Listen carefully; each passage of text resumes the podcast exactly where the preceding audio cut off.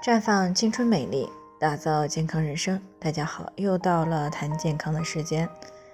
昨天呢，有位侯女士过来咨询了，说自己呢今年三十五岁了，有一个七岁的儿子。这几年呢，夫妻俩一直在备孕要二胎。去年呢倒是怀孕了，却是宫外孕。不过呢，幸亏发现的比较早，在还没有出现破裂大出血之前呢，做出了干预措施。这呢，虽然让她心有余悸呢，但还是想要二胎。她不知道以后再怀孕的话，还会不会出现宫外孕？如果做试管婴儿的话呢，是不是就不会再有宫外孕了？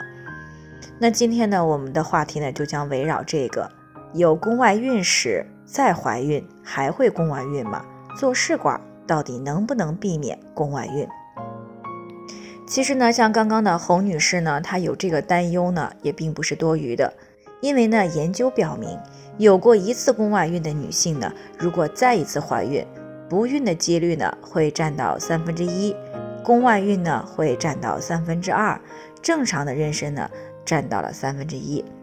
那倘若是选择试管婴儿技术呢，那么宫外孕的可能性呢将被大大的降低。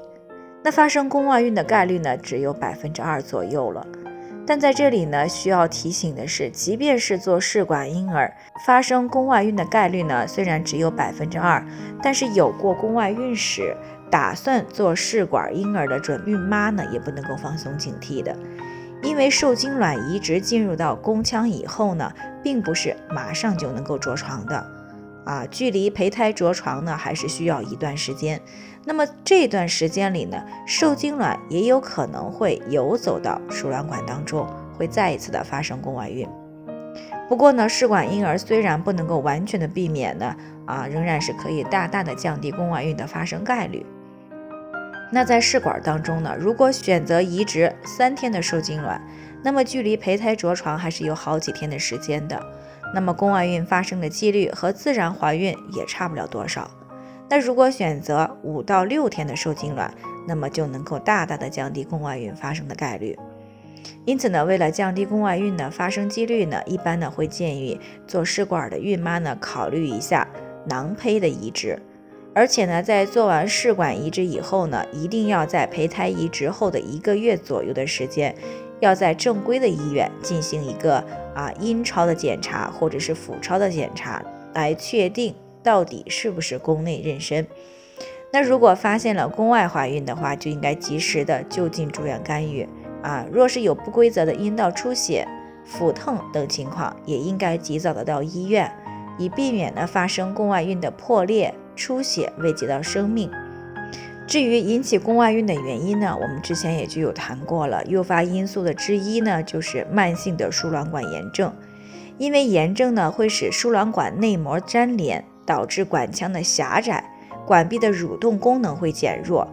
那这样呢，就可以使卵子进入到输卵管内受精，而受精卵呢，却不能够回到宫腔啊，从而呢，会形成宫外孕。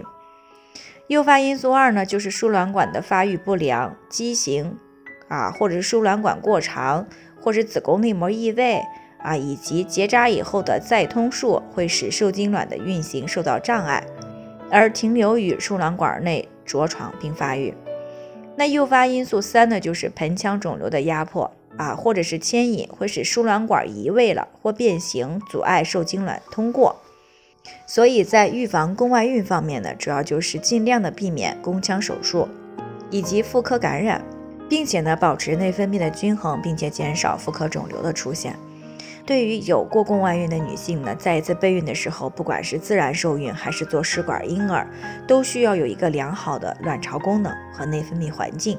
所以呢，在备孕期间，或者是啊准备在做试管婴儿之前呢，可以服用一段时间的芳华片。啊，来改善一下卵巢的功能和体质，啊，以便更好的受孕，啊，顺利的生下一个健康的宝宝。最后呢，还是要提醒大家，每个人的情况都不同，啊，要具体分析才能有针对性的解决方案。那如果你也有健康方面的问题想要咨询呢，可以关注微信公众号“普康好女人”，添加关注以后呢，回复“健康自测”，或者呢，直接拨打四零零零六零六五六八咨询热线。那么你就可以对自己的身体呢有一个综合性的评判了。健康老师呢会针对个人的情况做系统的分析，然后再给出个性化的指导意见。这个机会呢还是蛮好的，希望大家能够珍惜。今天的分享呢就先到这里，我们明天再见。